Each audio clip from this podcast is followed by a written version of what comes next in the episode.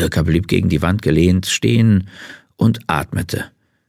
Die Angst steckte ihr noch immer kalt in den Knochen, wollte nicht nachlassen. Sie erinnerte sich an die Kerkerschächte in Eiswaldre, an den Mann, der sie mit Gewalt nehmen wollte. Damals bestand kein Zweifel, worauf er aus war. Jetzt hatte sie nicht den geringsten Schimmer, was ablief. Das war schlimmer. Sie wusste nichts. Und in einer ganz neuen Welt war alles möglich. Absolut alles. Sie rutschte an der Wand hinab, sank auf den nassen Asphalt. Die Kekspackung lag vor ihr. An einem Ende platt getrampelt.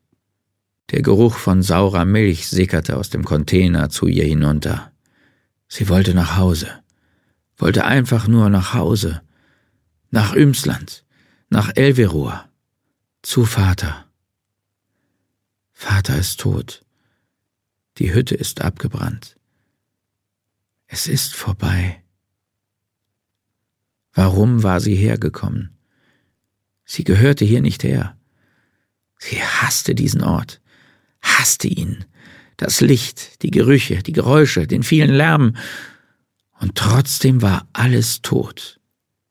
Ein Ort ohne Gabe, eine kalte Welt voll fürchterlichem Leben.